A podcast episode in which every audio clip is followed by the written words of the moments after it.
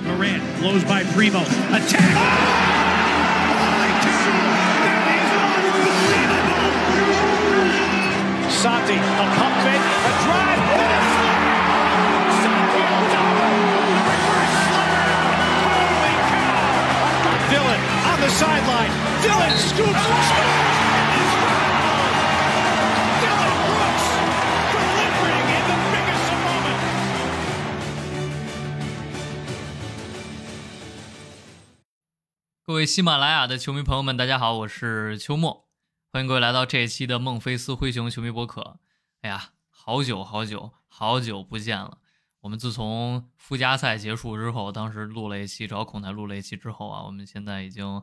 嗯、大概是两两个周吧，还是快三个周没更新了。中间也是因为灰熊淘汰了，也第一是没什么心情啊，第二是也想赶着啊灰熊被淘汰之后静下来。啊、当这个热度逐渐消退之后，没有人关心灰熊的时候，我们再来做一期节目。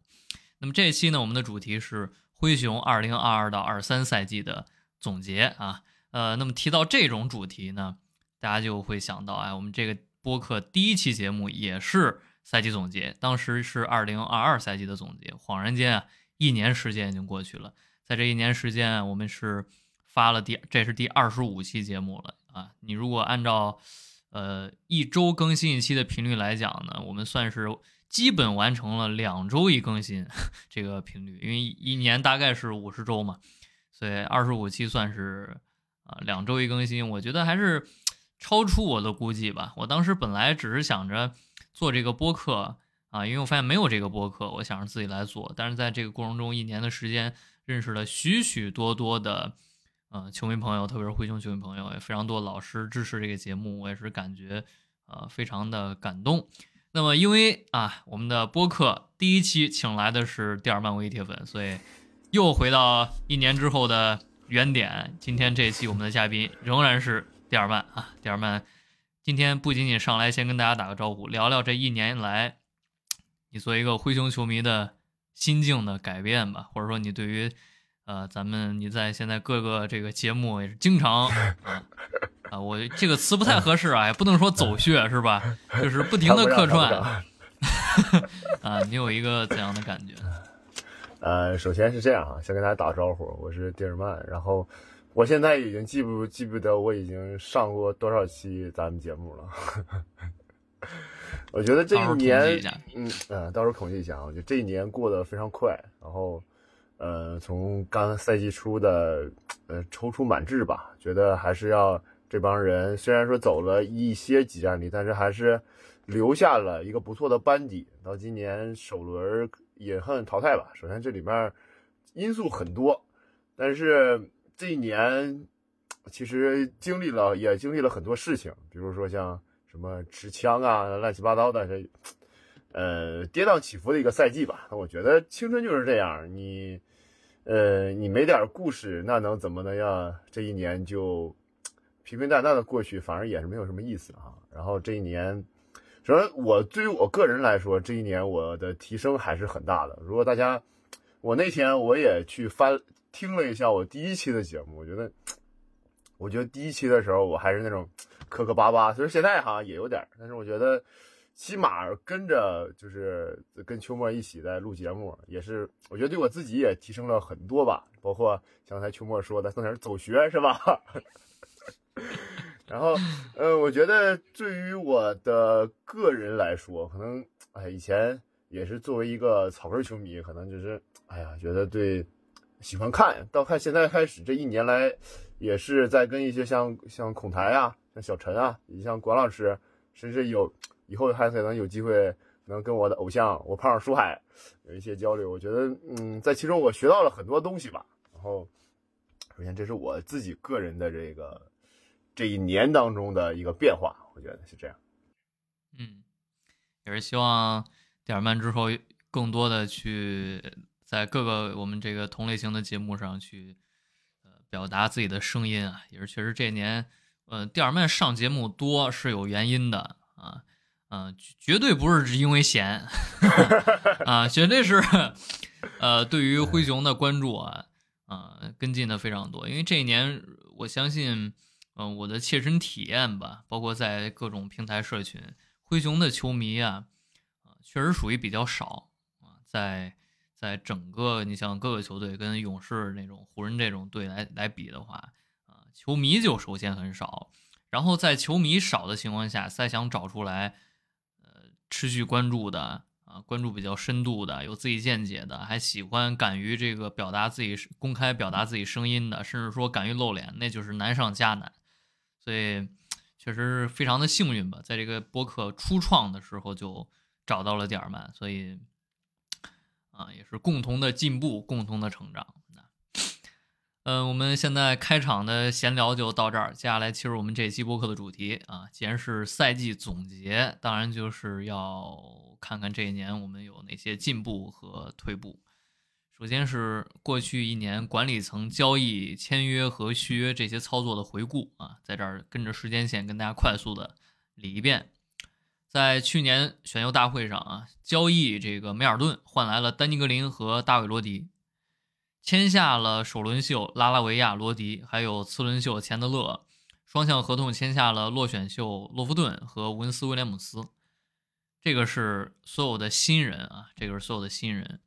两年三千万重新签了泰斯琼斯，三年一千八百五十万提前续约了康查尔，两年两千五百二十万提前续约了亚当斯，五年一点九三亿提前续约了莫兰特，然后在交易截止日是交易丹尼格林换来了快船的肯纳德啊，那些次轮签什么就不说了，在常规赛的最后一天吧，还是。结束我也忘了，反正是裁掉了钱德勒，四年七百万，嗯，实际是六百九十三万，签约了洛夫顿，这等于是转正了啊，双向合同转正，而且是一个长年的合同。然后在当地时间的今年五月二号，灰灰熊官方通过 Shams 的一条 Twitter 去宣称不会与迪隆布鲁克斯续约，也就是说他一定不会出现在下赛季的球队名单中了。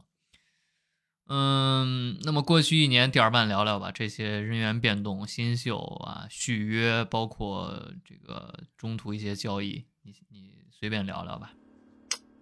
呃，那咱就从头开始捋啊，就是首先交易走梅尔顿这个，当时我是在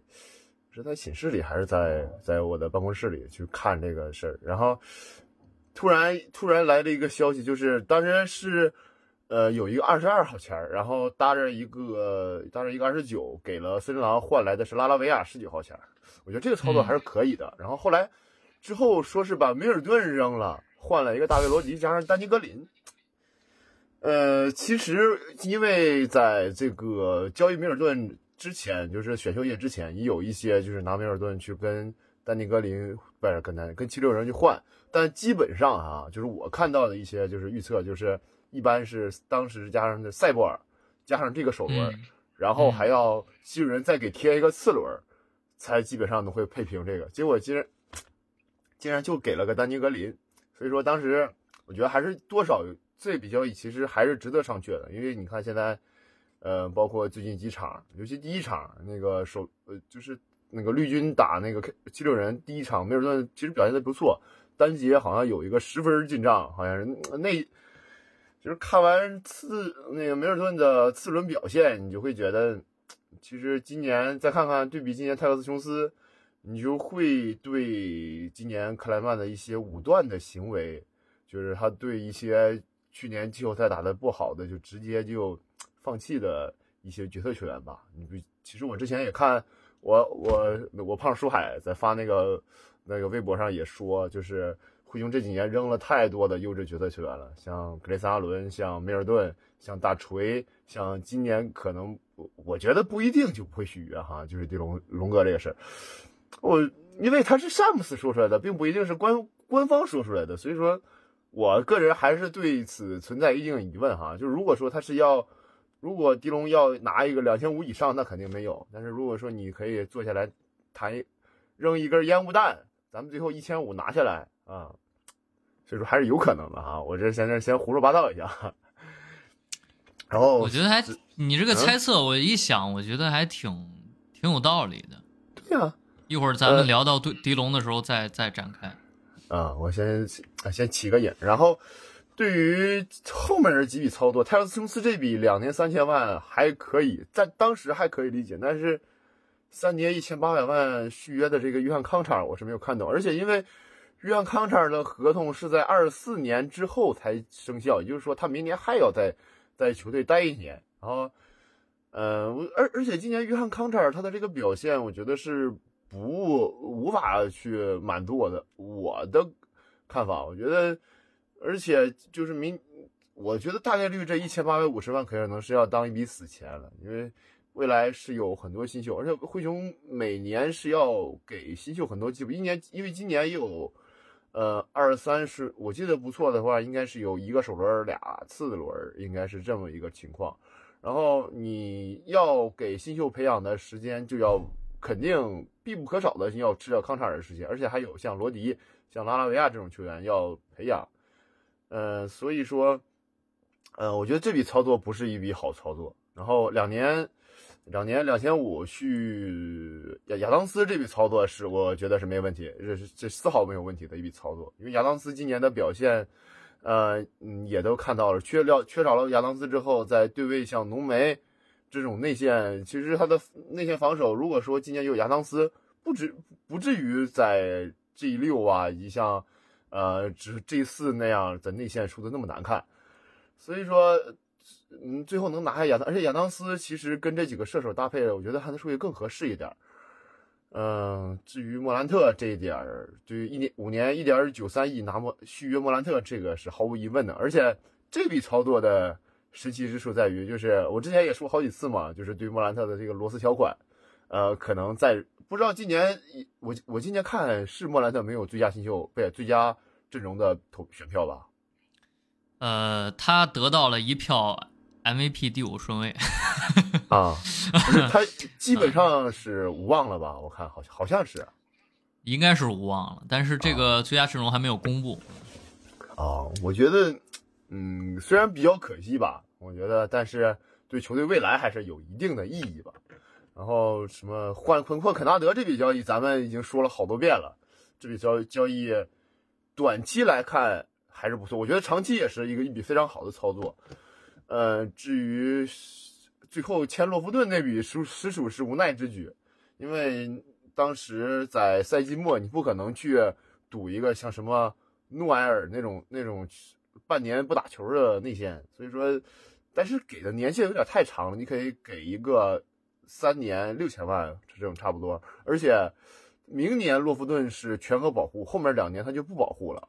你说基本上你再考察洛洛夫顿一年吧，如果不合适的话，其实我觉得洛夫顿还是不适合这个联盟，可能他更适合大洋彼岸的某个某个联盟，是吧？某个爱吹黑哨的联盟。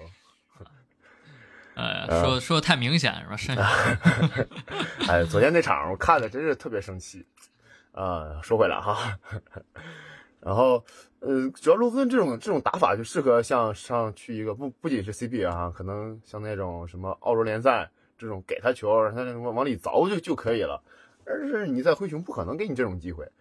所以说，但是洛夫顿肯定是有饭吃，他的肯定是他的这种打法肯定是，嗯，有有很多打去打球的机会吧。然后基本上就是这样。然后对于迪龙这个事儿，一会儿再说吧。然后差不多就这样。嗯，我觉得对于休赛期这些以新秀、大量新秀为主的签约呢，是我们这一年很多球迷，特别是这两年新关注灰熊的球迷批评管理层的一个点，就是一个刚刚打出联盟第二战绩，然后季后赛跟卫冕冠军打的有来有回，呃，看起来很有机会的球队，竟然在休赛期可以说是碌碌无为，甚至是自毁长城，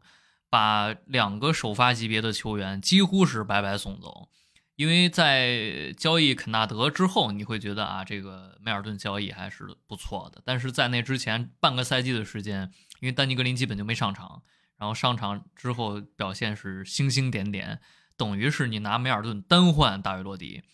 呃，虽然说大卫罗迪在赛季末期已经打上轮换了，而且我觉得整体来讲吧，季后赛打的还可以，是吧？但是跟跟梅尔顿相比，就完全没得比了。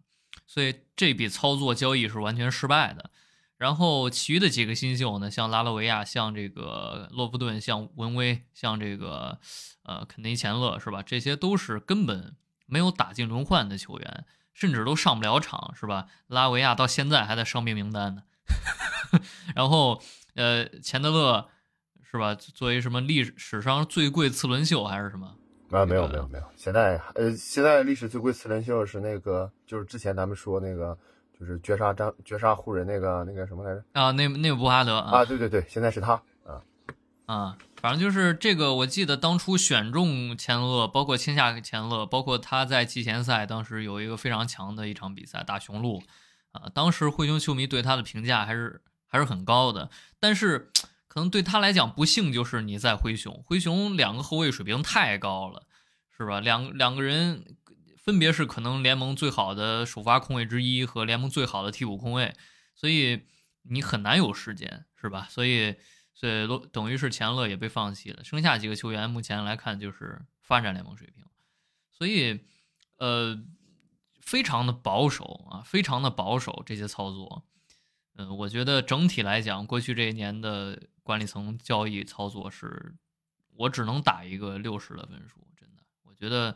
嗯，完全没有达到一个争冠球队应该有的操作水平，是吧？嗯，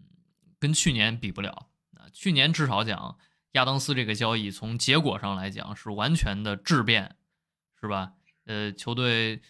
这个把瓦兰送走，然后内线变成一个纯工兵，所有的球权交给外线，然后反而也是让球队嗯变成了联盟前二呃西部前二的球队。所以我们就等等看吧，一个月之后的选秀大会和两个月之后的休赛期，管理层又会给我们带来怎样的表演？然后明年的，是吧？估计二零二四年的赛季总结再会打出一个怎样的分数？嗯，然后第二个板块是常规赛的梗概。过去一年灰熊常规赛五十一胜三十一负，西部第二啊，联盟第六。嗯，进攻效率联盟第十一，防守效率联盟第三，净胜分联盟第四。首轮季后赛首轮二比四不敌湖人。这个常规赛和季后赛的表现，蒂尔曼是打一个怎样的分数呢？嗯，常规赛我觉得常规赛其实我能给到在七十七十到七十五吧，我觉得这样。呃，你可以说是。是常规赛的球队，但是你西部看着西部第二好像还挺厉害的。其实你放到联盟只是联盟第六，到你把你的战绩放到东部，可能也就是东部第四、第五、第四、第五的水平。嗯，我觉得这一年，嗯，失去了很多东西吧，因为必不必不可，呃，无法避免的是失去了像梅尔顿、像大锤的，呃，对于替补阵容的一些轮转，以及这两个人他们对。活球抢断以及那种打转换的那种上球，就是你看，就是我觉得非常明显的，就是在缺了梅尔顿之后，你看，就是莫兰特那种空中接力就少了很多。因为梅尔顿是去年是我印象中他是给给莫兰特传了很多很多那种就是空中接力，俩人跑跑在最最前头那种空接。对，所以说少这两人之后，灰熊的。转换就大打折扣，而灰灰转换是灰熊的，因为我之前看的些叫什么 butter and bread 是面包和牛奶，就是他们的取胜之时。呃，所以说今年尤其前半段打的其实还是有一定的，呃，就是每年前半段打的都不好。你说你给詹金斯，呃，刚调好一套阵容，你又给他拆了，呃，所以说。后面这段其实打的还是不错，你像之后后面像莫兰特和贝恩，贝恩今年的成长还是可圈可但是回到季后赛他又回到了那个状态，然后迪龙今年的，嗯，这个状态不是我想象中的那种，就是他能在防守端还是他，但是他的，呃，尤其在之后中间的伤病导致他的这个体重上来之后，他在跟那种小后卫像防库里这种这种球员。就是他的横移已经没有任何的优势了，他可以去防一防像有吨位，就是靠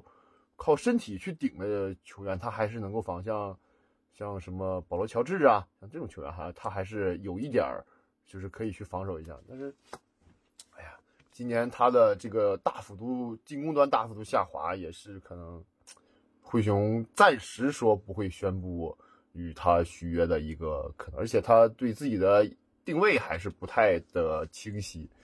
嗯，还是想去当一个核心，进你当好进攻核心就当当好精神领袖就可以了。嗯，进攻核心还是让这帮让三勾他们去去玩去吧。呃，至于，哎，我觉得今今年常规赛打的还好吧，就是在我的印象当中，主要是他的，你可以看今年的防守，我记得去年是防守是联盟第一还是第二，就是好像跟绿军差不多，是吧？呃，去年防守没有这么好，去年去年常规赛防守效率第四。哦，第四，呃，是攻防都在前十，好像还是前五？呃，进攻第五方，进攻第五，防守第四。啊，那差不多。然后，嗯，今年的话，进攻进攻下来了，然后这个其实还是我刚才说的那种转换打打不出来了，尤其中中间后半段少了亚当斯之后。好几场比赛篮板被爆，你篮板被爆，你就没有任何的反击，就不存在那种大转换。你的而且今年的去年的转换和篮板都是联盟第一，今年就直接下来了。而其实也跟就是现在联盟也开始研究灰熊，因为灰熊去年也是打出了联盟第二。其实刚才秋末可以呃大胆一点说，不仅是西部第二，而且是联盟第二。然后其实。引来了很多球队对灰熊的一些研究，比如说像，啊，而而且像什么火箭呐，像步行者也以灰熊这种建队思路作为他们的一个呃舰队的理念了，我觉得是这样。呃，所以说，当全联盟都开始研究你，知道你只会打反击，你落下阵地你就不会打的时候，嗯，詹金斯的一些调整还是有点像他的老师布登霍尔泽，就是就是。哎，他那个 还是不那么，但是他的老师已经退已已经下课了。詹金斯不会走。嗯嗯，按按照那是那是段那个什么那个央视的那个解说说，留给詹尼斯时间不多了。啊，你你这么悲观吗？你这么悲观吗？我觉我觉得詹尼斯嗯，你说能打很长时间。我觉得詹尼斯能执教很长时间。嗯，我觉得因为因为是这样，就是如果说呃。就是我我我对詹金斯的命运一般跟不能放在一起，就是不能不能打，就是因为是这样，就是我看常规赛的比赛，只要雄鹿打得好，灰熊打的一般都还行。雄鹿完蛋了，这场打得不好，灰熊也完蛋。就是这师徒其实还是有很多地方非常非常相似。这师徒，呃，只能说呃不能可能就是关键球他的他那几个暂停他不叫，但是如果说那是詹金斯他可能就叫了。呃，其他的点其实不能跟，呃，詹金斯还是有非常多的地方可呃特别相似，比如说，呃，省着用巨星，你看字母场均多长时间，三勾场均多长时间，就非常非常相似。嗯，呃，所以说我觉得留给詹金斯的，其实给他的压力还是很大的。去年打的不错，今年首轮被游了，如果，嗯，明年打的再不好，嗯的有就我觉得不是没可能的。嗯，可，所以说还是有点压力吧，大家。就是明年常规赛，主要是看明年怎么操作，看今年休赛期能不能，你要你想你想怎么干，你想操作，你想去做点什么。嗯，好，基本上就这样。我我其实对于常规赛的整体分数，我打的要比蒂尔曼高一些。嗯，蒂尔曼是七十到七十五，对吧？呃，我我常规赛的分数我会给到八十五，哦，这么高？对，因为因为因为首先是这个常规赛出现了大量的伤病，而且是核心的伤病，是吧？你像这个莫兰特，不管是被禁赛还是呃中间稍微有点伤，他这个赛季只打六十一场。呃，贾文杰克逊开季的伤病，呃，贝恩中间的伤病，这个亚当斯只打了四十二场，是吧？然后这个克拉克也是中途报销，就是每一个核心球员都遭遇了长时间的伤病，呃，甚至是带着两个球员报销打到季后赛，呃，季后赛中间还出现了莫兰特伤病和肯纳德的伤病，所以当伤病成为贯穿球队整个赛季的一个呃不可忽略的因素的时候，你当然呃就会给他们一些宽容。第二是。嗯，我觉得通过我刚才说的，就去年休赛期这些人员操作，我觉得球是非常令人失望的。那么这种情况下，你觉得常规赛打的会不如去年好？其实也算一个理所当然，是吧？因为你的阵容水平可能下降了，但是其实只是少赢了四场，呃，少赢了四场吧。去年是五十五胜，是吧？五十六二十六，五十六啊。那其实五场的话，你也很难讲是。呃，掉了一个档次，对吧？而且因为今年这个，呃，只能说灰熊跟去年的那个统治力、常规赛统治力相比下降了，但是仍然是非常优秀的水平，因为大家都差，对吧？然后中游的球队水平都很接近，在这种情况下，呃，西部的竞争力其实是变强了。那么在这种情况下，灰熊还能稳在西部第二，我对结果还是比较满意的。呃，第三，我之所以给高分，是因为在赛季出现。这个亚当斯的报销和三月份莫兰特的这个事件之后，整个球队一度我觉得是非常危险的，就是球队的化学反应有一个随时崩溃的可能。呃，因为在亚当斯刚受伤之后，我记得灰熊是一波一胜七败还是八败，就那段非常差，差不多。呃，之前本来是十一连胜嘛，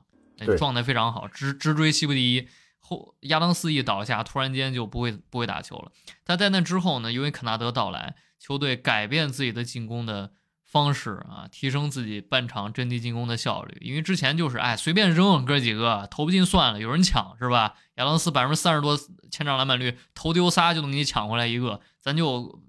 攒回合数。肯纳德来之后，意识到了我们有一个更好的能在打半场阵地的时候的一个投手。啊，还是联盟最好的投手，嗯，那么这个球队在在在逐渐找到没有亚当斯的赢球的方法，而且在莫兰特倒下之后，其他球员也被激活了，是吧？罗迪被激活了，啊，贾文杰克逊打一度打出了极强的进攻表现，呃，包括其他其他那些原来就表现很好的球员，所以，呃，你站在现在来讲，当然季后赛结果是不满意的，呃，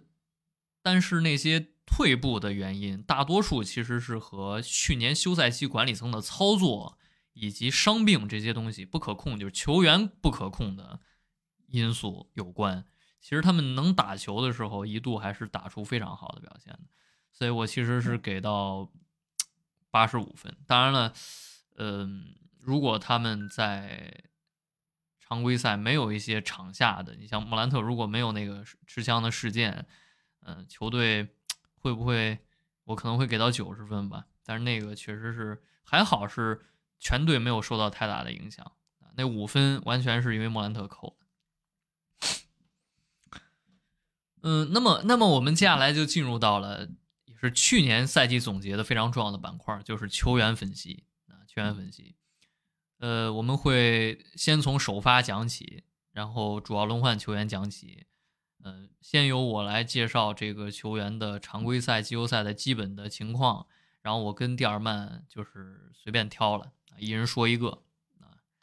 呃，去跟大家聊一聊这个赛季。这个这一期的主要的内容啊，其实是给怎样的球迷朋友们看的？就是你这个赛季其实没有怎么关注灰熊的常规赛，你看的比赛不够多，或者说你不是灰熊的球迷，你对于很多的。呃，球员的印象都是集锦，或者说三五场比赛，所以有一些东西可能只有长期看。你像我这个赛季，灰熊的八十二场常规赛和季后赛，我是每场都看了。那如果没有看直播，我也会看录像。啊，所以，所以我只有你一直在看比赛，你才会建立对一个球员相对正确的认知。所以啊，这个部分还是有一定的重要性的。那，那么首先。我先说第一个吧，我我我先说莫兰特来，啊这个就不让了。嗯，莫兰特常规赛二十六加六加八，那四十七、三十一、七十五的命中率，真实命中率百分之五十六，全明星，呃，无阵，MVP 票选第十二，啊，得到了一票第五选票。季后赛场均二十五加七加七加两段，四十二、四十三、七十七的命中率，真实命中率百分之五十二。呃，常规赛 EPM 排全联盟第二十七，LeBron 排全联盟第十四，呃，Raptor 排全联盟第十五，BPM 排全联盟第十七。是这支一轮游球队的最好球员。嗯，莫兰特这个赛季这么讲吧，常规赛水平比去年退步了。虽然说他的一体化数据可能从数字上比去年要好啊，普遍好，但是因为这个赛季比他厉害的人太多了，上赛季没有那么多，所以上赛季他可能是前十边缘的球员。那么这个赛季可能从一体化数据来讲，全联盟十五名都不一定保得住啊。然后。他的比赛影响力是相比上赛季提升了啊！上赛季吴莫雄二十胜五负，太夸张了啊！有他没他，球队更强，至少从数据上反映是这样的。那么这个赛季虽然说吴莫雄还是赢下了一些比赛，嗯，但是没有上赛季那么惨了，嗯，而且在这么多伤病的情况下，莫兰特还是打出了非常有信服力的表现。然后，呃，从面板数据上来讲吧，基本维持住了上赛季的水平，而且在传球上。有一些进步，嗯，他的退步在投篮上主要体现在篮下的产效跟上赛季比不了。上赛季的篮下产效是非常惊人的，应该是历史上没有多少小小后卫能在能在篮下靠这个频率打出这个命中率。啊，这个赛季就有退步，然后三分球也退步啊，所以他的进攻产效就有一些下降。呃，季后赛呢，作为这个便秘系列赛啊，两个球队进攻都非常差的情况下，大家之后也会看到每个主要球员的进攻都比常规赛跳水啊，湖人也跳水，但是莫兰特还是有场均二十五分的面板，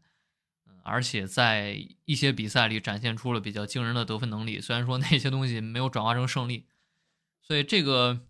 整体来讲吧，我觉得这个赛季对穆兰特来讲是一个原地踏步的赛季啊！我不说退步，是因为，呃，因为还是那句话，伤病太多，球队管理层签约令人失望，所以这个球队其实没有上赛季厉害啊，就是角色球员没有上赛季厉害。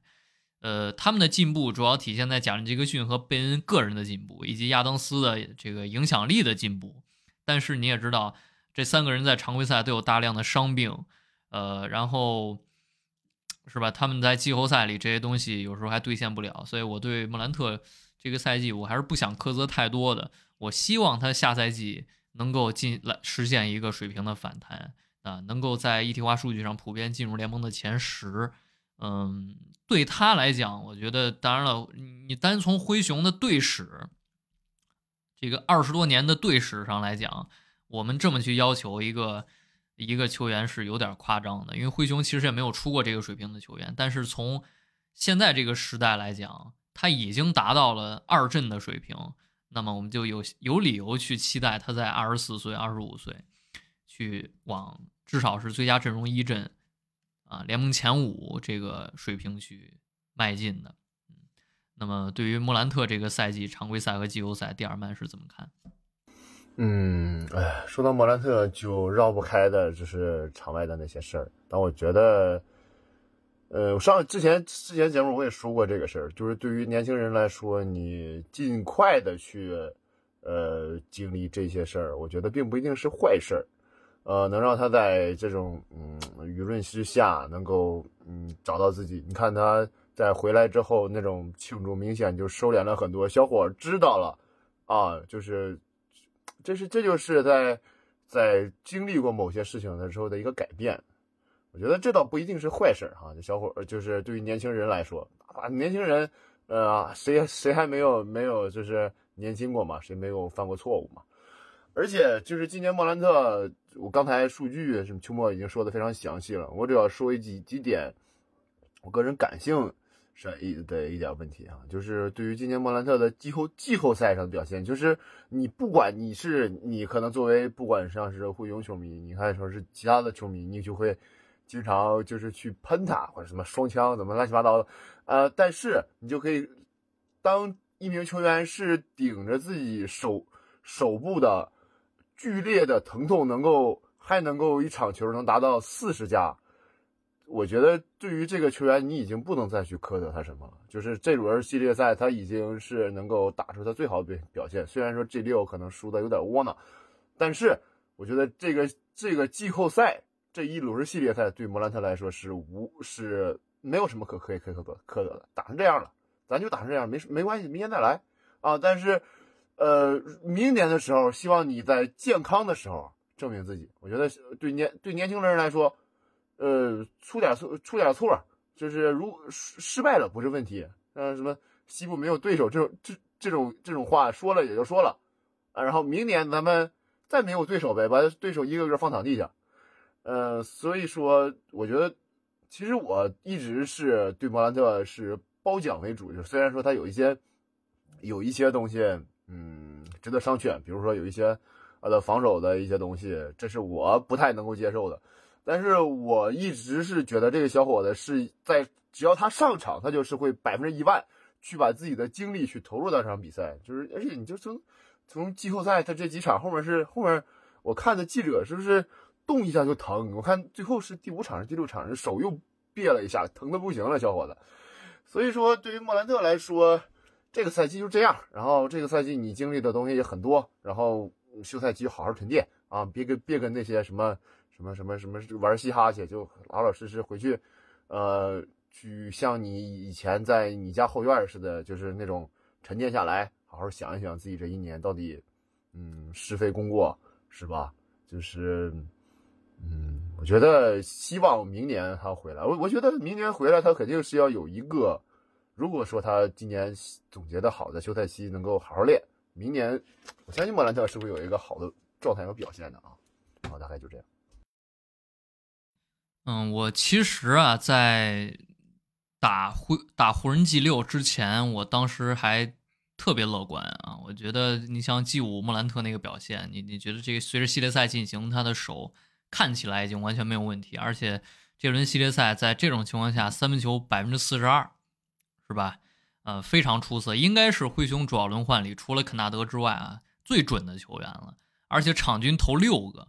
就是你你你你不能说是对对方全是放他的，是吧？你也不能说对方他投的太少。所以我其实看到有一些媒体人，是吧？这个号称媒体人在在在这个微博上说什么莫兰特。呃，今今今年季后赛投的准，是因为第一产量低，第二对手都放他，啊，我还是说先看看球，是吧？呃，放他能进就不是三分能力了吗？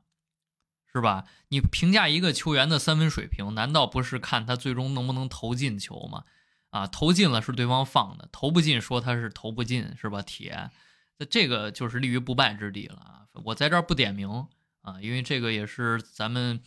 电台。啊，第呃非非常熟悉的订阅的老师的能是同事吧，所以我我也不想去具体点，我只是觉得他这个观点非常的非常的有问题啊。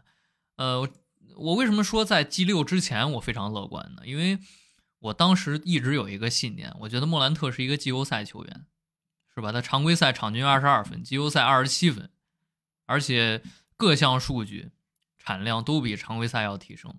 啊，特别是传球，传球这一项上，呃，季后赛接近十个生涯，这个非常夸张！现在应该是八点六啊，八点六，呃，就是接近九个。嗯，但是打 G 六那个表现实在是，不管是我看了两节我就关了。我说我很很少有，你说，呃，当威少球迷一轮游不是太太正常的事情了吗？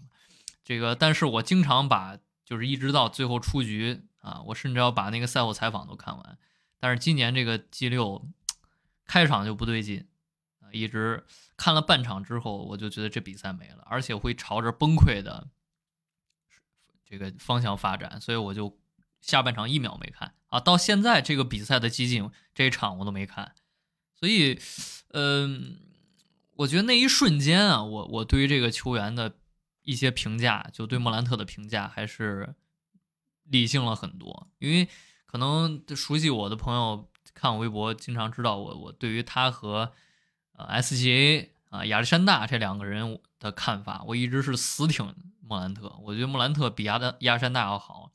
啊，我有非常多的理由，是吧？我准备在休赛期写好多东西，但是这一场之后，我突然间发现，如果我去黑亚历山大那些东西在莫兰特身上也出现了，我还能不能去这这么说，是吧？就像我一直说，亚历山大不是一个季后赛球员，他季后赛生涯场均十五分，然后这个附加赛是吧？三连这连续三年不进季后赛，今年附加赛两场比赛表现进攻表现非常差。我说你一个得分手，得分效率低下，还是附加赛，你怎么想象他在季后赛是吧？他还没打出过老大季后赛呢。然后莫兰特已经是打出这么多老大季后赛比赛，生涯季后赛三场四十五分以上啊，哎，两场两场啊。我当时是这么说的，但是你 G 六这种不赢球就回家出局战啊，你打一个这个表现，作为球队老大，然后看着球队崩溃，输四十分，嗯，我只能说他还没到那个级别，是吧？他在气质上还没到那那个级别，他没有了 G 三那个视死如归，我不管不顾啊，别人都不进，是吧？我自己抡，连得二十二分，破进分差那种那种感觉了。我一度以为他。G 三那场比赛，我觉得这个人质变了，但是 G 六让我还是包括 G 四啊，G 四那场那么可惜没赢，他自己表现很差，嗯，我觉得还是要沉淀沉淀。是还在那乐呢？呃，对呀，但是那个有点断章取义，因为你也不知道他为什么乐，是吧？他是是不是因为这个输了四十分乐，是吧？还是说只是因为坐在场下跟队友聊天聊到这个一个开心的时候，然后笑了一下被拍着了，这都不知道。嗯，那么第二个球员，我我是我写的时候，我是按照这个 EPM 排名啊，贾文杰克逊，常规赛十九加七加三帽，五十一三十五七十九的命中率，真实命中率六十一，全明星一防，最佳防守球员，呃，季后赛十八加八加两帽，四十二二十八八十六的命中率，真实命中率百分之五十五。常规赛 EPM 联盟第二十，啊，LeBron 第六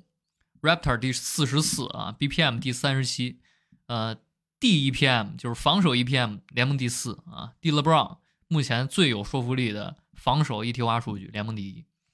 是这支一轮游球队的第二号球员啊。这个贾杰克逊山鸡，呃，第二麦来说说吧。唉，我觉得对三勾来说，这一年给两个字儿吧，收获。我觉得对三勾这一年还是有挺多的自己的进步。第一，首先是先进了全明星。我觉得进全明星那场，我个人是作为虽然作为灰熊球迷，我很希望他进，我也一直在给他声援。但是其实真的进了，而且看着他那个，他并不像是那种递补进，就是那种第十一人、第十二人，明显他是一个内线替补的一个角色选进去的。虽然最后是最后一个被选进，有点丢人。就是最后一个被人选走了，但是对三勾来说，今年首先他能够进入全明星，是也是就是教练们以及是媒体们对他的一个认可，对他今年这个在防守端的影响力的认可。而且我在就是全明星那个名单曝光，就是曝曝光之前，我就说过这么一个事儿，就是每基本上每年的 DPOY 都会进全明星。基本上啊，不是说每年，所以说我对三勾进全明星，我大概就觉得 DPOY 应该稳了，是这样的。因为因为之前像戈贝尔、像像追梦格林、像以及像字母，基本上那年他都进 DPOY 了，对，都进全明星了。哪怕像戈贝尔那种纯防守那球员，他也进了进进了全明星。所以说，对三勾来说，嗯，进全明星是自己的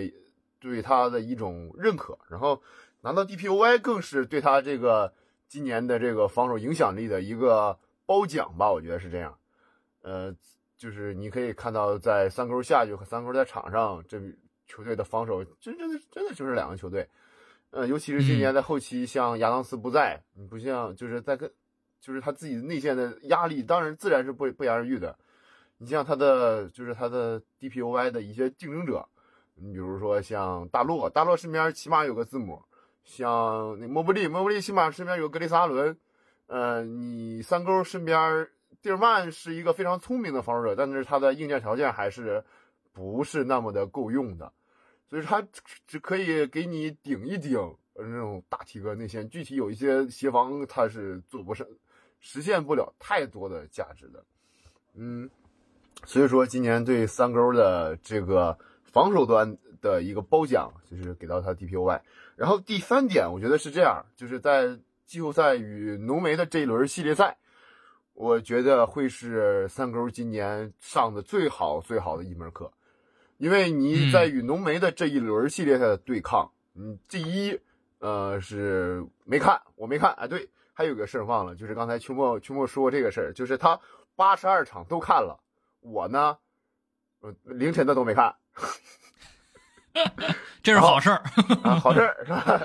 我我基本上不看凌晨的，因为嗯白天明天第二天白天还有事务，而且凌晨的基本赢不了，主要是，嗯，所以是好事儿啊，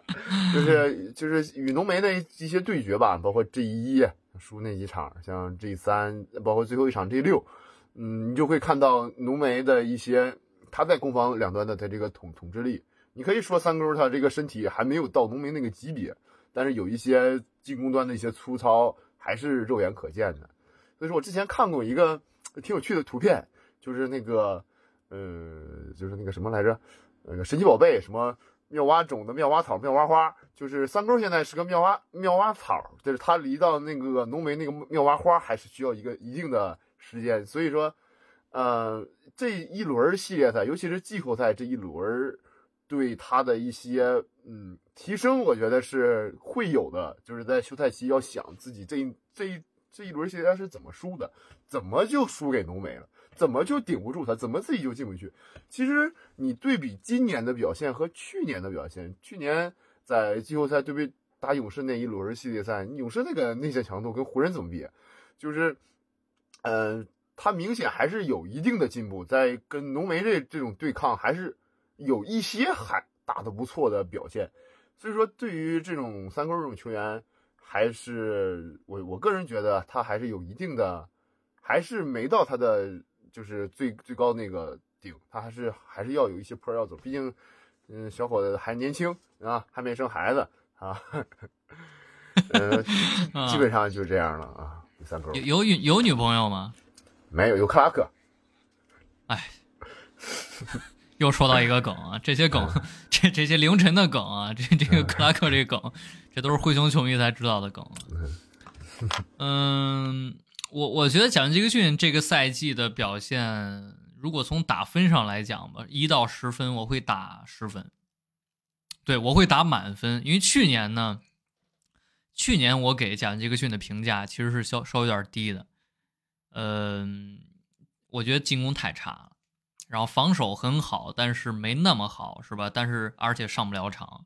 那么今年呢？他进攻的提升、防守的提升、能留在场上的能力的提升，都是比去年要好的。那么我就要褒奖他，因为咱就是不能双标嘛。你去年因为这些原因你看低他，那么这个赛季他把这些东西都提升了，你当然要去鼓吹他，是吧？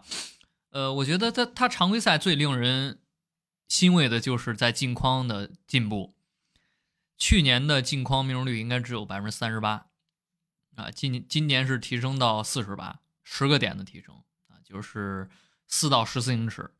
因为大家看贾文杰克逊的球，你就非常明显，他有时候低位要位，然后顶两下是吧，在近框，他其实是没法直接碾压到篮下的，他一对一，但是他能很轻松的碾压到就是小圈儿三合理冲撞区外那个位置卡住人，然后一个抛投或者强打找板儿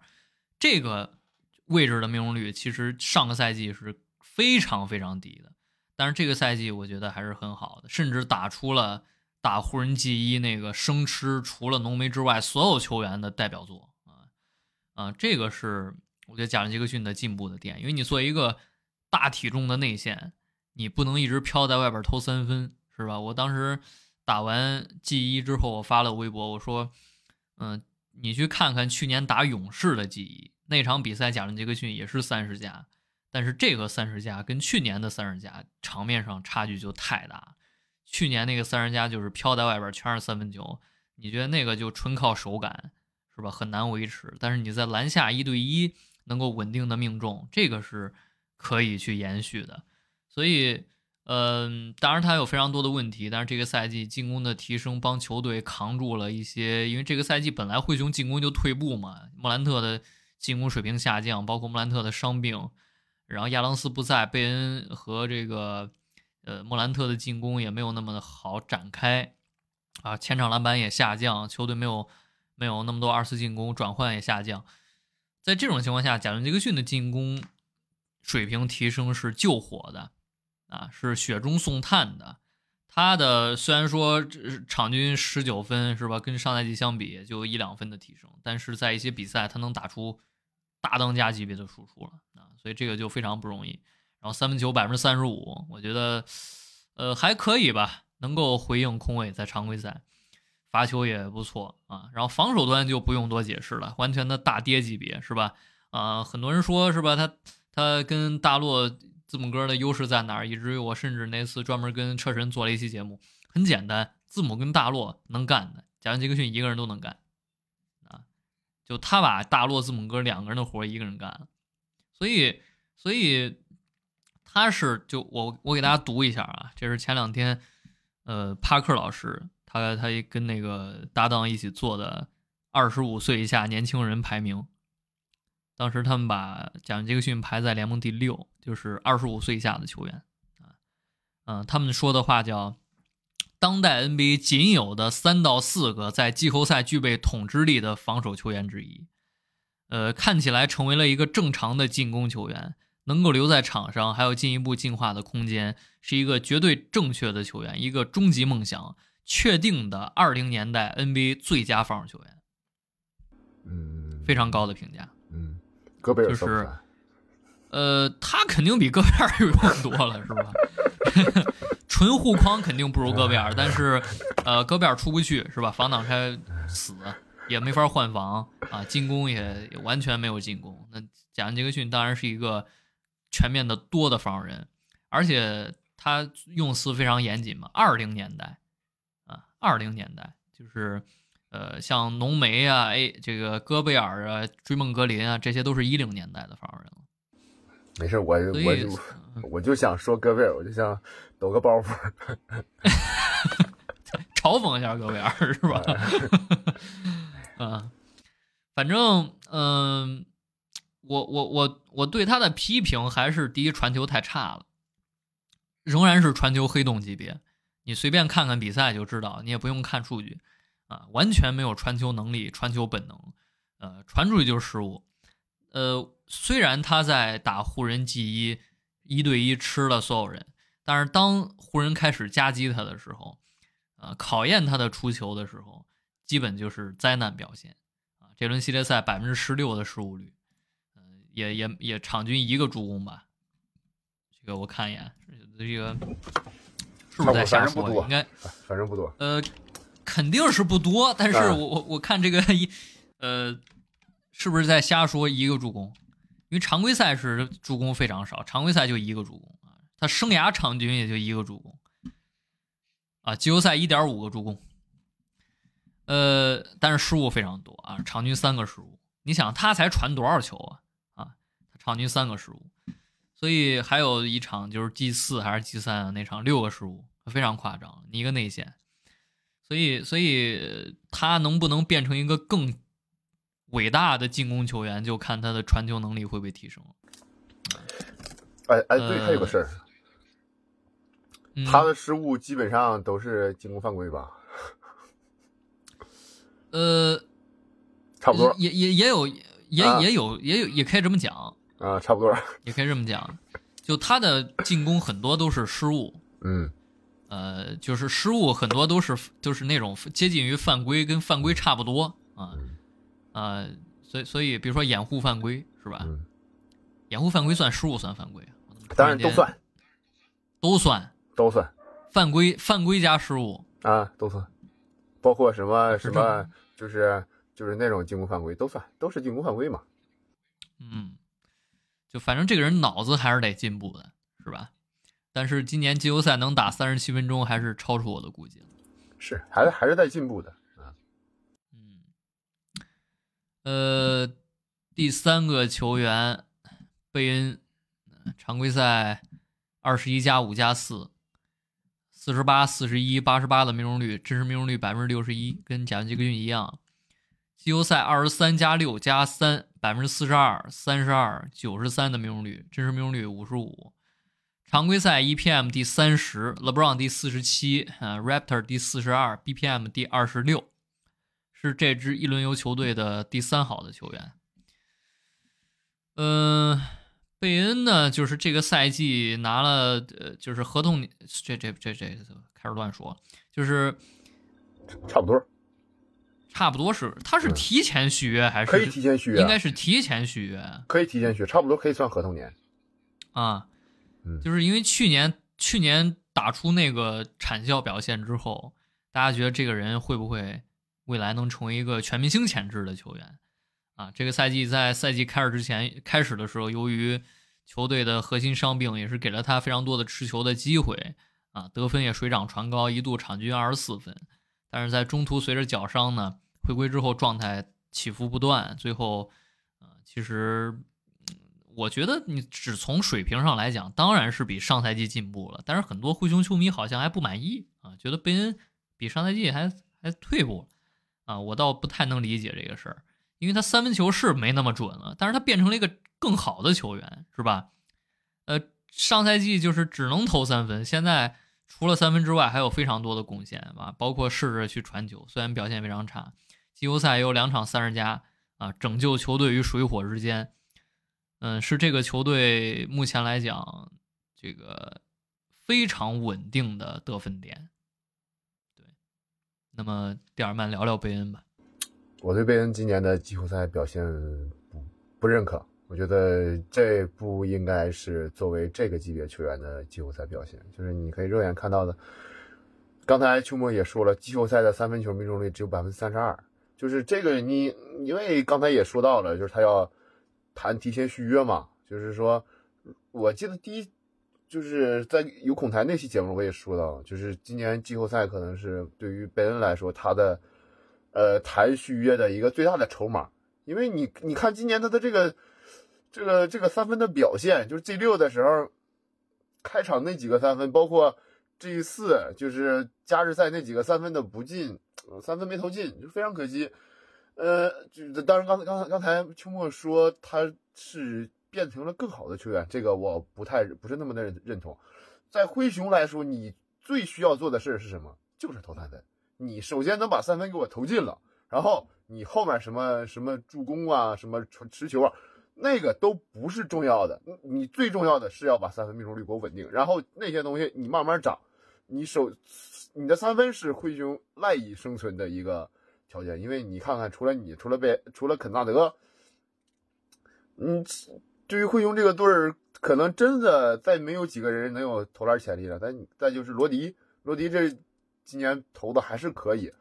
所以说对于贝恩来说，你首先要稳定自己的投篮，因为稳定投篮也是你作为能够去跟球球队要价的一个比较重要的筹码。你你看今年的季后赛，那 G 六开开场那几个三分基基本上都没怎么进。我记得我那天是刷孔台的微博，我看那个那个孔台说看。贝恩开场这个三分命中率可以提前给灰熊写总结了，对，真的就是我我这这就是我非常喜欢孔台的原因，就是他那个真是特别，真是说到了我自己我的心中想法，就是如果说这个系列，尤其这轮系列赛，你你贝恩的三分你一直不开，那灰熊就会非常难打。那忽然我就我就收收缩，我就是你莫兰等着你莫兰特进来，你莫兰特你手手手还有点伤，你还不太敢用右手。我就等着你进来，所以说对贝恩来说，你的这个当你能投进，你会给你的你的队友们放，就是的压力会小很多很多。所以说对，所以说今年贝恩的季后赛表现我是不认可的。所以说休赛休赛期如果我是克莱曼，我可能只会给一个五年五年一点零五亿，就是跟那个三勾以及像那个布伦森那个价钱，我可能只会给你这个价钱。嗯，再往上给我。没看到，因为你两年季后赛两年了，你你的就是关键球表现不值得我去给你三千万以上。呃，因为之前节目我也说了，你像普尔，像什么 C 罗，人家都是在总决赛那个舞台上去证明过自己。看看你自己，你首轮你都过不去。所以说，对于贝恩这种球员，我看他今年的续约合同不会给不会给很高。然后我大概他差不多就是这样。对贝恩来说，嗯嗯。嗯，还有吗？没有了，没有了。我觉得，我觉得一会儿你要喷我了。不，不是我，我为什么说呃，贝恩变成了一个更好的球员呢？因为我们对贝恩的理解是一个得分手，是是吧？他从一个后卫的角度来讲，他的传控是远远不及格的，啊，就是失误啊，呃，控场表现他完全没有控场表现，呃，传球水平非常差，是吧？从因为你别忘，他虽然说是一个场均二十分以上的球员，然后三分球还不错，但是他还是一个一后卫啊，二号位啊，当然他的传控水平，我觉得还不如一些锋线球员，所以在这个球队大量的。这个持球压力交给莫兰特的情况下，贝恩是应该去分担的那个人，是吧？因为迪龙说实话不想看到他持球，管理层也不想看到他持球，所以你贝恩就逃不了，就是你的责任。呃，但是他整个赛季来讲，就是如帕克他们的那个二十五岁以下年轻人评级里边说的，就贝恩尝试了非常多他能力之外的事情，所以他就没做好啊。但是呢。还是那句话，就是你上赛季只觉得他是一个比较准的射手，就跟这个赛季肯纳德一样啊，三分球百分之四十五，非常夸张。季后赛四十五还是四十六，但是他能干的事儿太少了，就基本上没有没有投射空间就没用了。但是这个赛季你在很多比赛里能看到，他就算三分球非常铁，是吧？七中二，八中一，有的是这种比赛，但是还是能给你干一个二十分出来，所以。呃，这个是一个球一个球员从单单功能的射手往一个全能得分手的转变，是吧？这个赛季他挡拆之后中距离是不是比上赛季好很非常多？呃，这个突破是吧？一条龙突破，是不比上赛季多很很多？而且常规赛这个真实命中率百分之六十以上还是非常高效的。再加上他的三分球虽然说退步了啊，就是常规赛，但是仍然是百分之四十以上，所以我觉得。他没那么高效了，但他是变成一个更全面的进攻得分手了，所以你可以去预期他之后能不能打出一个类似于这个巅峰 CJ 麦克勒姆的赛季，是吧？也是一个矮个的呃得分手，然后三分球非常好，零敲碎打得分，是吧？就这种，我觉得对一个球队的三当家来讲，已经是完全足够的要求了。嗯嗯。但是你说他能不能进全明星？我觉得这种打法太难了，太难了。嗯，太难了。然后接下来是亚当斯，亚当斯常规赛九加十一啊，五点一个前场篮板，百分之六十命中率，百分之三十六的罚球命中率，打了四十二场比赛之后报销，最后一场常规赛是还是那场除夕之战，嗯，输输湖人那场呗，嗯，输湖人那场，然后就到现在就没打过球了。呃，常规赛 EPM 第联盟第三十一啊，LeBron 第四十四十七，Raptor 第三十一。常规赛的第 EPM 联盟第六啊，D LeBron 第二十一。他在场灰熊百回合前场篮板率提升百分之十三点五啊，联盟第一。呃，受伤前灰熊前场篮板率联盟第三，受伤之后联盟第二十一。一个非常特点鲜明的角色球员。呃，影响力之大超出了角色球员的范畴，嗯，给了非常多球迷以遐想，就是如果他在的话，球队对于灰熊会打成什么样？嗯，是构建灰熊过去两个赛季球队风格的一个重要的球员。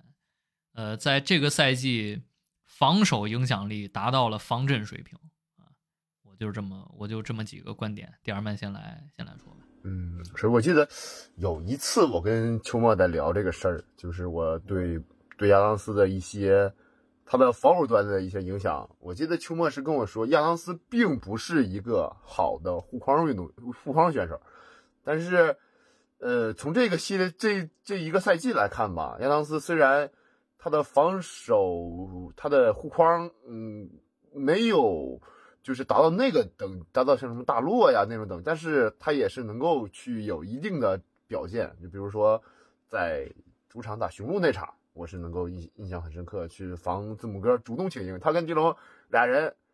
最后争谁防字母，最后是亚最后亚当斯争亚亚当斯拿到了这个防守权啊，好像防谁好啊？怎么还要争这个事儿？不能理解。然后这亚当斯今年的表现。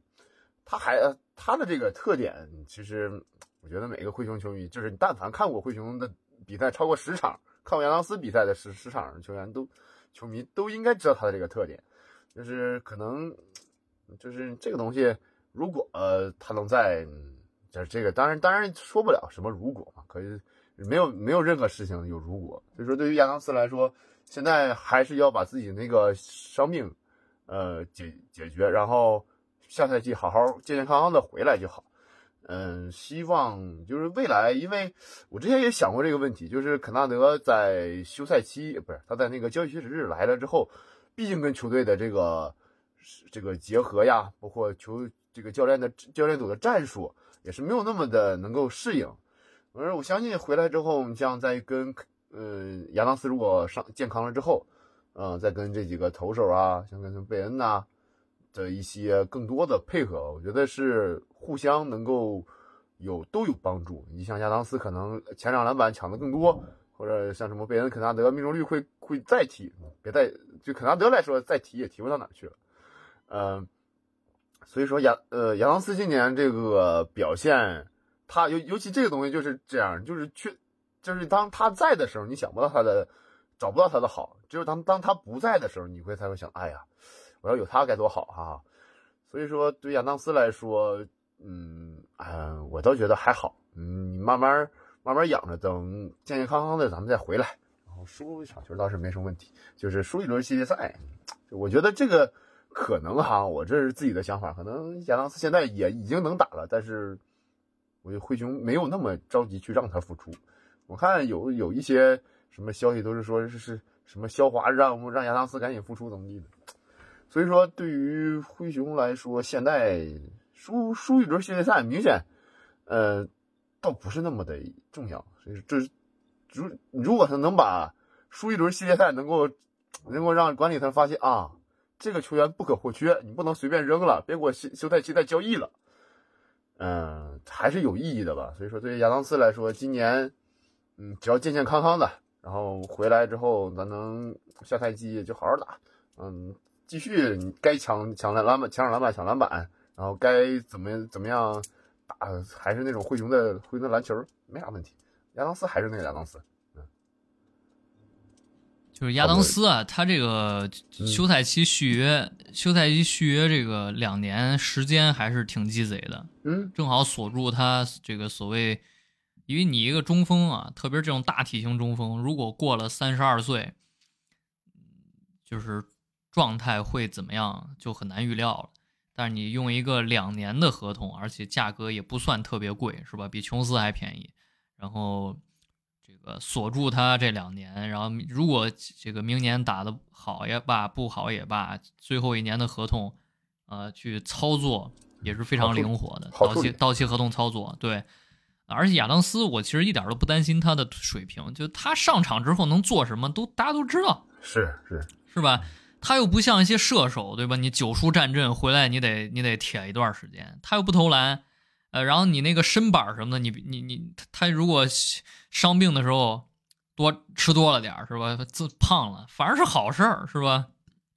掩护质量更高，卡位质量更高，所以亚当斯这个球员就是即插即用啊，影响力肉眼可见，非常好。所以这个球员，嗯，我觉得可能甚至是这两年灰熊。从重要程度上来讲啊，不亚于贝恩的球员，我是这么想的啊，我是这么想的，因为贝恩不是这个体系的，你把贝恩换成别的射手，对吧？或者你换成一个三分没这么准，但是得分更全面的一个二号位，我觉得这个球队风格没差，也能用风格没差。但是你把亚当斯给换成一个别的内线，你能看到这个球队瞬间就变成另外一个球队。啊，所以，所以我对亚当斯的评价还是非常高的。这是他这个，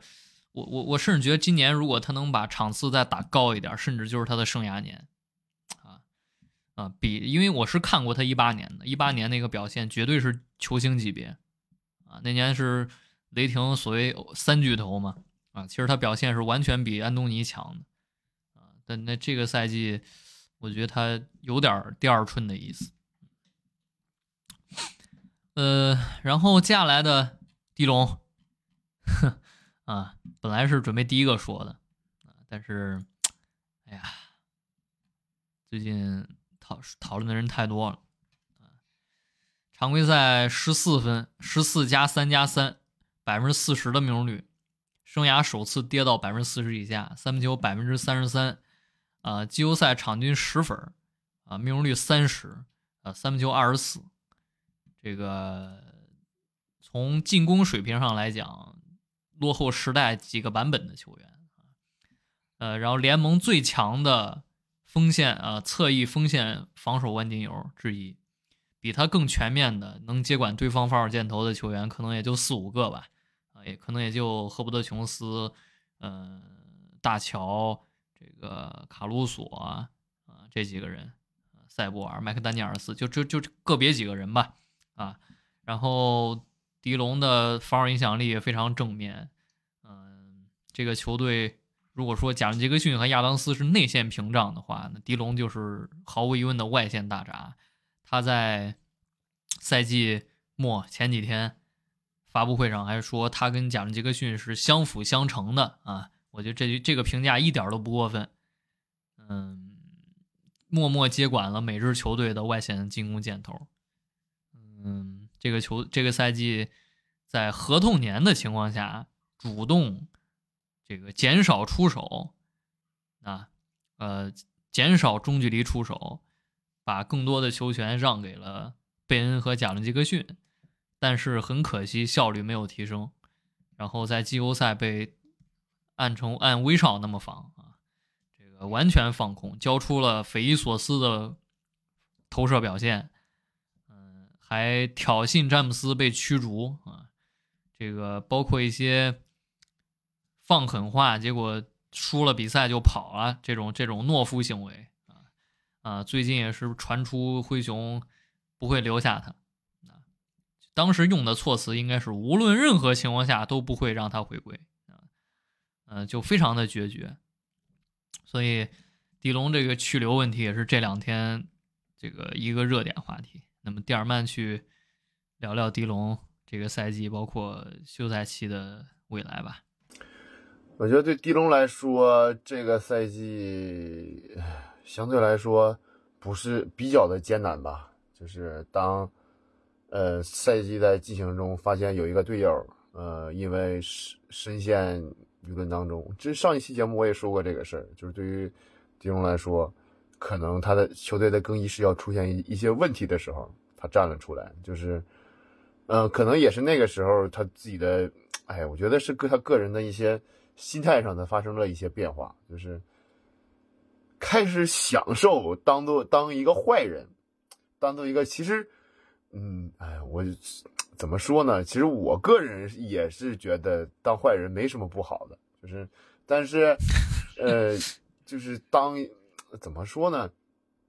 就是，嗯我是觉得他当时那个行为，我个人是可以接受的，就是，呃，在莫兰特深陷呃舆论压力下，自己能够主动把这个舆论承担下来，然后让莫兰特尽快的回归，然后让让这个球队尽能够尽快的。能够在，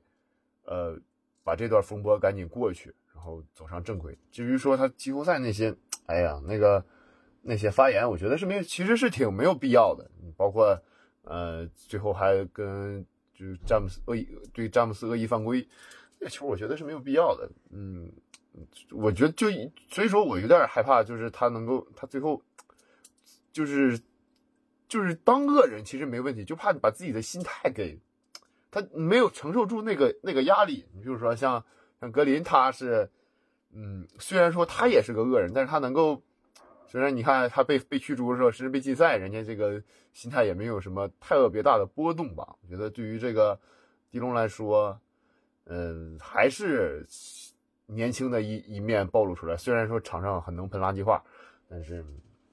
还是显得有一些稚嫩吧。对于这个。我觉得这个这对于这支球队来说，如果说你把他们的放的什么什么什么场上什么场下的什么采访话放大，你会放大出很多很多乱七八糟的的什么什么发言什么的。但我觉得这就是这个球队的文化，我就我就不服你，我就我不服你，我就要说。然后，但是但是我也不知道到底到底是续不续约迪龙。如果说不续约的话，我个人因为我是非常。对于每一个为曾经为灰熊拼拼杀过的球员，呃，都是保持着特的敬意以及上热爱，就是哪怕像梅尔顿走了，像大锤走了，我也会经常看看看看那个七六人的球，看森林狼的球。但是看森林狼的球不也不仅仅看大锤，也是为了找乐子啊。然后又黑戈贝尔是吧？呃，然后呃，对于所以说，希望哪怕就是说真正有一那天就是。呃，灰现在灰熊的这个灵魂最后去了别的队伍，也是希望他能够，嗯，越来越好吧，能够去找到他一个合适的队伍。如果说那个球队能给他足够的空间和足够的呃地位以及足够的出手权，希望他能够在那儿焕发他的青春。我记得之前秋末也是发过，他是二零到二一赛季的那个季后赛的表现，希望他能够回到当年吧，回到那个时候那个那种。飘逸的球员，嗯，大概就是这样吧。他说的就这样。嗯，其实如果来聊狄龙对这支球队的精神层面、场下的贡献的话，我其实是不够格的啊，因为我就没看过狄龙前两年的球，是吧？所以我看灰熊的时候，我眼中的狄龙只是从场上来讲，他就是一个不合格的首发球员，啊，进攻非常差。然后，呃，如果只评价场上的话，我觉得一分为二的讲，一千多万的价格，这些进攻端的打铁投篮选择是完全可以接受的，因为一千多万你也找不来能达到迪龙防守水平、进攻还比他好的球员了，啊！但问题是，这个球队现在要更进一步，是吧？这个球队要争冠，那么你显然需要进攻水平更高的球员。啊，同时又遇到合同年，他需要一个超出管理层预计的数字的报价。这个情况下，两个人两这个球队和球员之间一别两宽啊，没办法。所以，嗯，还是希望蒂龙在新的球队，一个更适合他的球队，能够得到他想要的球队地位、角色，同时，呃，还有包括合同啊。同时能继续以一个，因为他的防守能力，我相信像今天我翻译霍林格的文章，啊，是这两这两天我看到最好的写写地龙这个事儿的文章，啊，我觉得这些美国的写手、媒体人啊，包括球员，是吧？对于地龙的防守水平是看在眼里的，他未来成为一个在中游球队或者说摆烂球队场均，他毕竟才二十七岁嘛，还年轻着呢，啊，打出一个什么？十八分甚至二十分，然后进个防阵是吧？这样的表现我是不会意外的啊，我是不会意外的。只是说从灰熊目前来讲，他可能不适合这支球队啊，就进攻没有达到球队的预期啊，同时合同年要价太贵了，所以所以非常可惜吧啊！希望我们之后在迪龙正式离队之后呢，我们还有机会再去聊这个球员。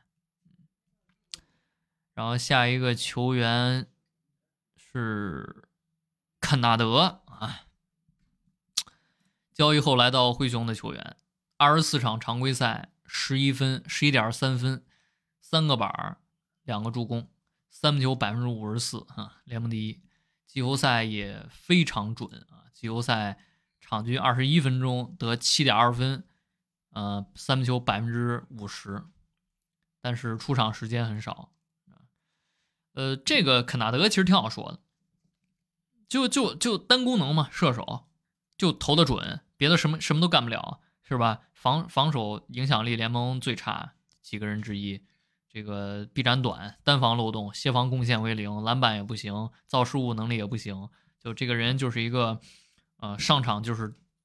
三分得分啊。但是因为在灰熊这支球队缺乏外线的火力。同时又有极强的防守资源可以给他兜底，所以肯纳德在灰熊变成了一个极强的呃角色球员，在季后赛是呃上场时间甚至是球队第第六多第六人的时间啊，所以这个人合同还有两年吧啊一千五百万不到，我我我觉得非常划算啊，你也没必要去动他啊，如果让他在下赛季更健康的，因为他还没跟亚当斯打过一分钟呢，是吧？亚当斯对于射手的加成，对于突破手的加成，大家看在眼里。如果有一个更健康的球队构架构啊，让让他打八十二场比赛，是吧？呃，我们有理由看到肯纳德打出一个精英级的赛季，然后灰熊的进攻也会也会这个比现在要好啊，所以我对肯纳德的评价就这么简单，一个目前灰熊阵容不可或缺的角色球员。嗯，差不多。呃，而且刚才秋末说的非常详细，然后我补稍微补两个点吧。就是对于肯纳德来说，我觉得肯纳德是一个被低估的团队型防守球员。就是，呃，说白了，你快船没有那个防守资源去，因为肯纳德其实有一些选位，像一些抢断，他是他还是能够在适当的位置去站，他在那个位置去。把把这个球包下来，然后就是交给琼斯或者交给谁，他们推快攻。嗯，就是他有一些抢断，让我看到了曾经的米尔顿，就是那就是那种协防协防过来，然后扑过来，然后抢抢下这个这个球，然后单打反击。所以说，对于卡纳德来说，如果跟这个球队融合的好，他可能有可能会把自己那种防守的大漏勺的帽子抠掉，就是摘掉你。嗯，就是因为你可以看看快船的快船的阵容，你相信秋啊也今年尤其后后半段没少看啊。对于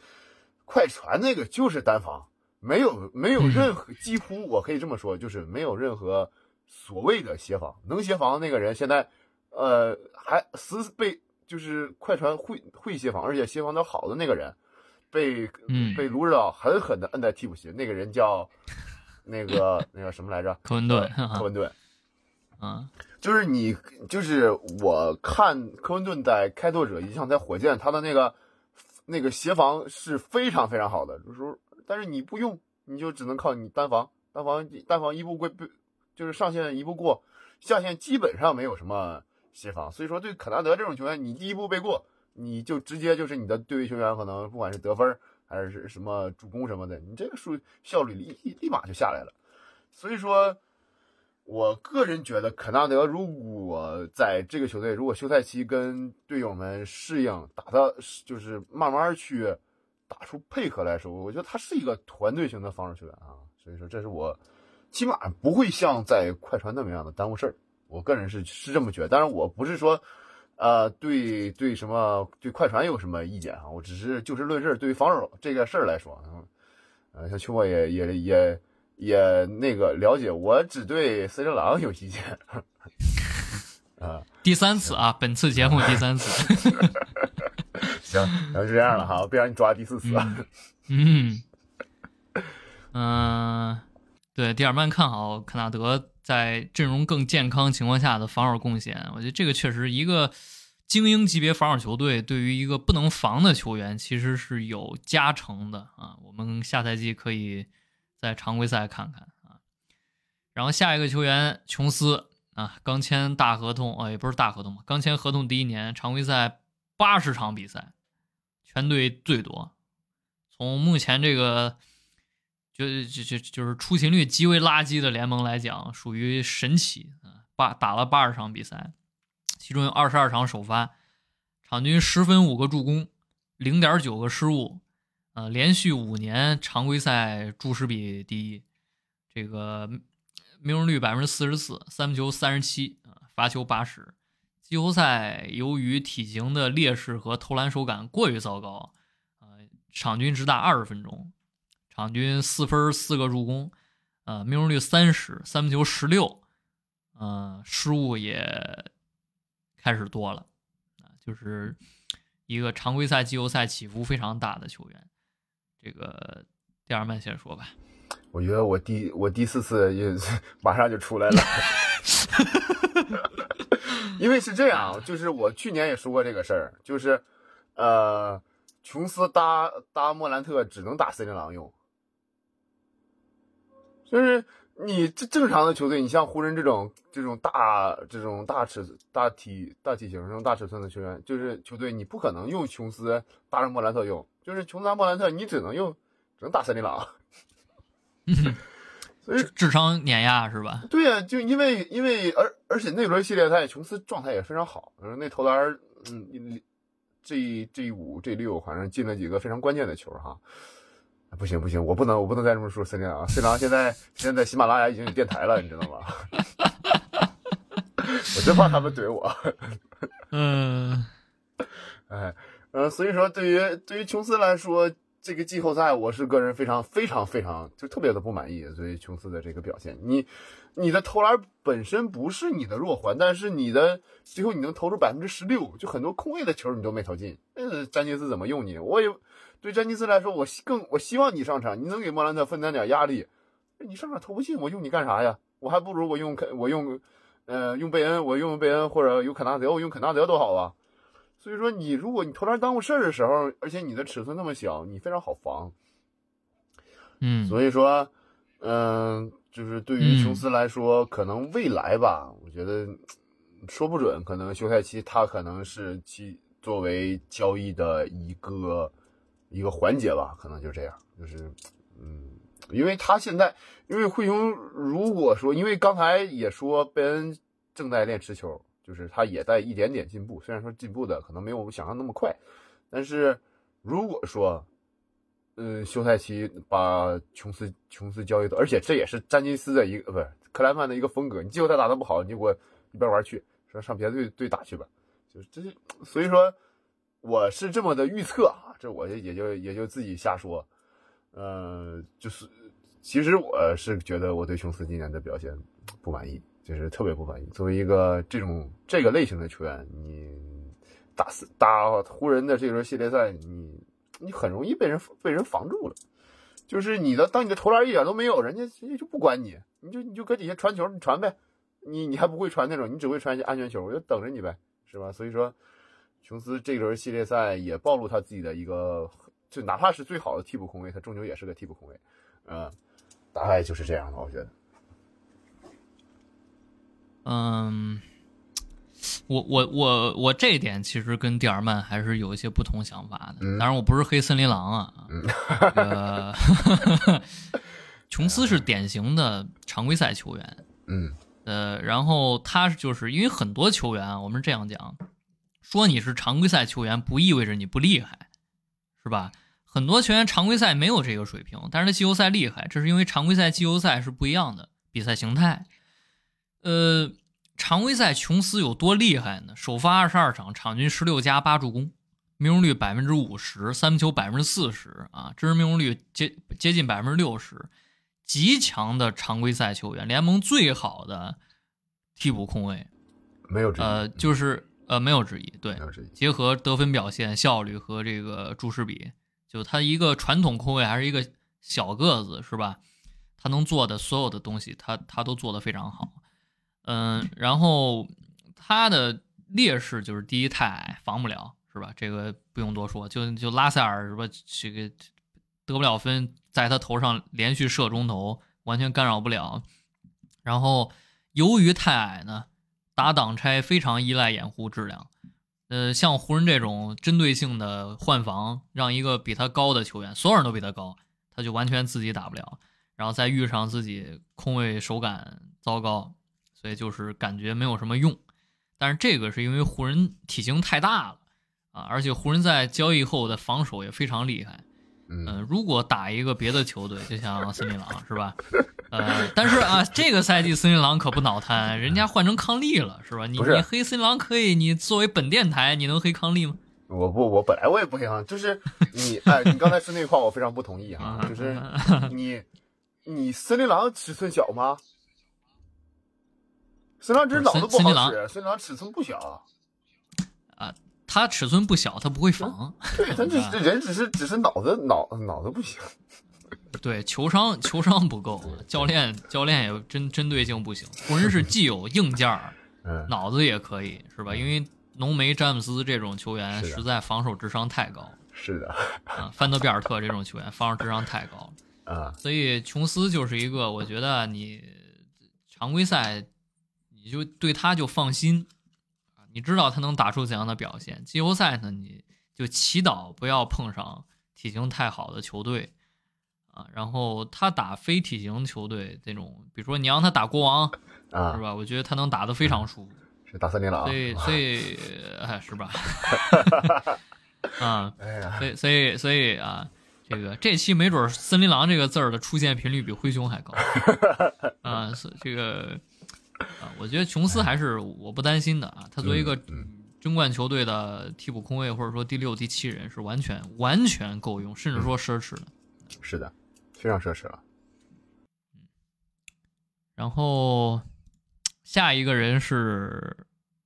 二大妈，二大妈常规赛九加五，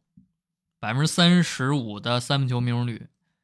呃，季后赛也是由于体型原因吧，场均只打十七分钟啊，场均六加四，三分球百分之四十七。呃，是球队主要轮换里三分球第二准的球员啊，仅次于肯纳德，场均投二点五个。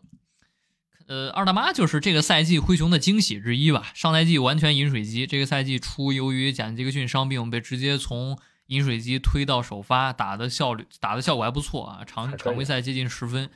嗯、作为这个空间型内线，基本是完成任务啊、但是问题也显而易见，是吧？这个天赋平平啊、空有高度，对抗跟面条差不多啊、没有任何篮下的护框能力和威慑力。最重要的是没有威慑力。你两米一三的瘦高个站里边，人球球就冲你是吧？那你那你就暴露无遗。那天就是季后赛打打湖人第五场，当时打完了，我在那看录像呢，我还专门截了一个回合的视频发微博上，我气得不得了，无语。就八村啊，空切进来，篮下就二大妈一个，八村一个小转身，二大妈倒地上摔出底线。呃，那球，然后然后后续协防蒂尔曼没没来得及，被巴村打进。当然了，你可以说那球是想造个进攻犯规，但你是篮下的最后一人了，就跟你说你是后卫了，你是打踢足球，你是你是那个就最后一个就是中卫了，是吧？中后卫，嗯，中后卫了，过了你之后就是门将了，甚至说过了你之后都是空门了，是吧？然后你现在想着我我我给他来个造越位，那你那你那裁判那是吹了你还好，但裁判没吹呢，或者说裁判就就没吹你进攻犯规撞人呢，你不直接就给给分了吗？太冒所以这能体现一个内线球员他的防守特点，就他其实非常缺乏防守能力啊，他就是取巧嘛。所以，所以你看，遇上湖人这种内线都是这种人，是吧？大体型，这个都是粗暴硬汉啊，他就显得完全对不上啊。所以，但是整体来讲，这个这个赛季二大妈打的还是不错啊，算是一个比较稳的轮换啊。而且一些常规赛比赛还是展现出自己的脑子，还是欧洲人嘛，是吧？还是比较有活的。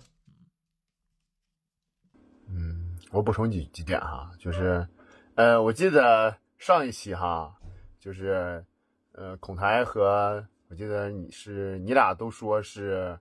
呃，罗迪竞争不了二大妈的位置。我记得我是说过罗迪是可以竞争掉二大妈的位置的。所以说，你看有几场比赛，你就看着二大妈那个状态，就是进去就被人欺负，就是被人欺负。所以说有有段时间上罗迪，但罗迪也有自己的问题，就是他这个。嗯，还是不够聪明，暴露出一些作为新秀的一些问题。就是你在面对湖人这种球队，还是还是年轻这个小伙子。但是，就是对于我个人，对于罗迪还是有有更多有有更多的期待的。所以说，有的时候就是就是阿尔德玛这个这个球员，他在今年我觉得是被捧上来的。就是当球队现在已经四号位没人了，觉得你可能就你当你能当大锤子一样用，但是你对比一下他。跟大锤的差距还是非常的大的。你看大锤那种，他大锤那个劲头，但不对，现在不能叫大锤，李凯尔同志是吧？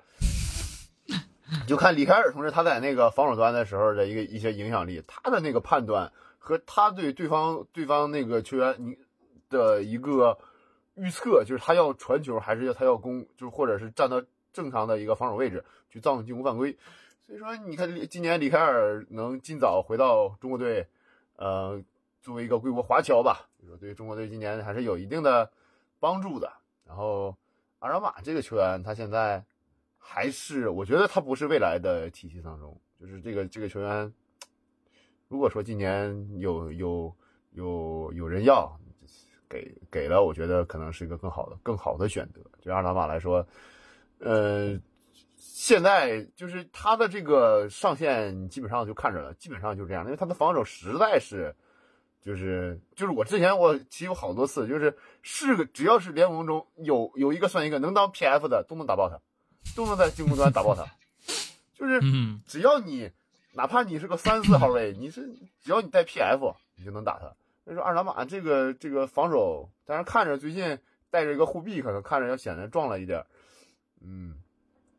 所以说，你看还是看吧，还是看明年的能不能打成什么样，就是自己的防守、自己的体能能练成什么样。就戴奇球员还是能够练的，就是希望他能够练好了，嗯、就是再壮一点儿，来身体身体上硬硬度上还是不到 NBA 的这个级别。你跟罗辑比，你这你，啊，俩人对位肯定很有意思啊。嗯，接下来是蒂尔曼，啊，这个常规赛十九分钟，场均七加五，一点六个助攻啊，百分之六十一的命中率。季后赛首发，这个场均三十分钟啊，九加八，三个助攻，百分之五十三的命中率。这个代表作 G 二二十二加十三，